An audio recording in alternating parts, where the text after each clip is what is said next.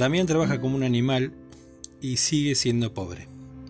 Apenas le alcanza para llegar a fin de mes y eso que dejó de pasarle plata desde noviembre a Romina, su ex esposa, por la manutención de Tomás, su hijo de 5 años.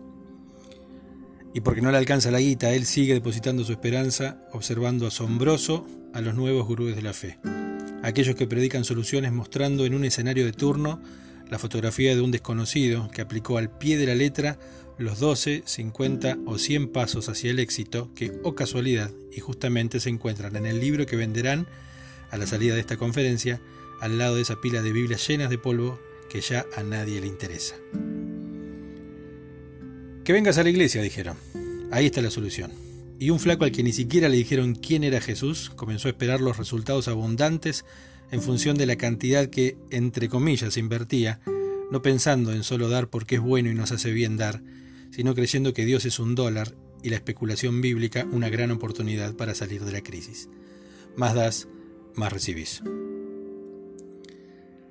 ¿Es malo Damián? Seguramente no. ¿Está desesperado?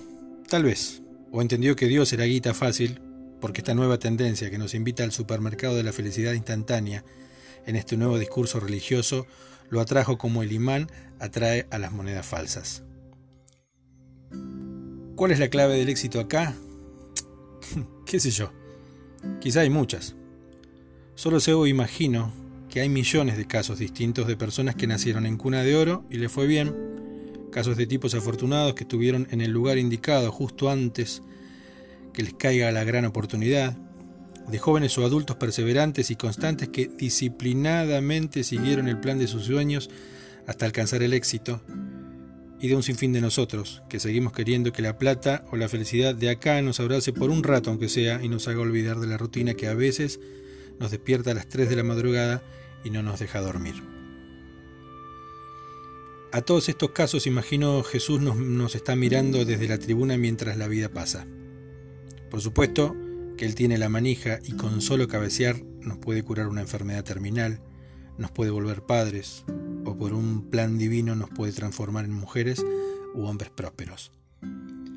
Después, todos somos iguales en esto, en que nos puede ir bien o nos puede ir mal, Depende de nosotros, de la suerte o la constancia.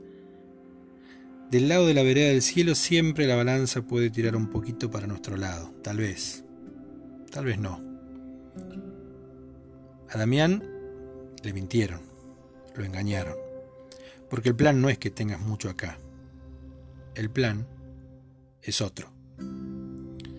Porque Jesús no se colgó y sangró hasta la muerte para que tengan la billetera llena. El plan es que lo mires a los ojos y en medio de este mar incierto y tormentoso, nos subamos al bote que nos llevará a levantar la copa de los que ganaron injustamente. El plan, mis amigos, el plan es el cielo. Seguimos en Instagram en arroba davidalegre.sesiones. Es una producción de cuatro más contenidos. Hablamos de amor. Chao.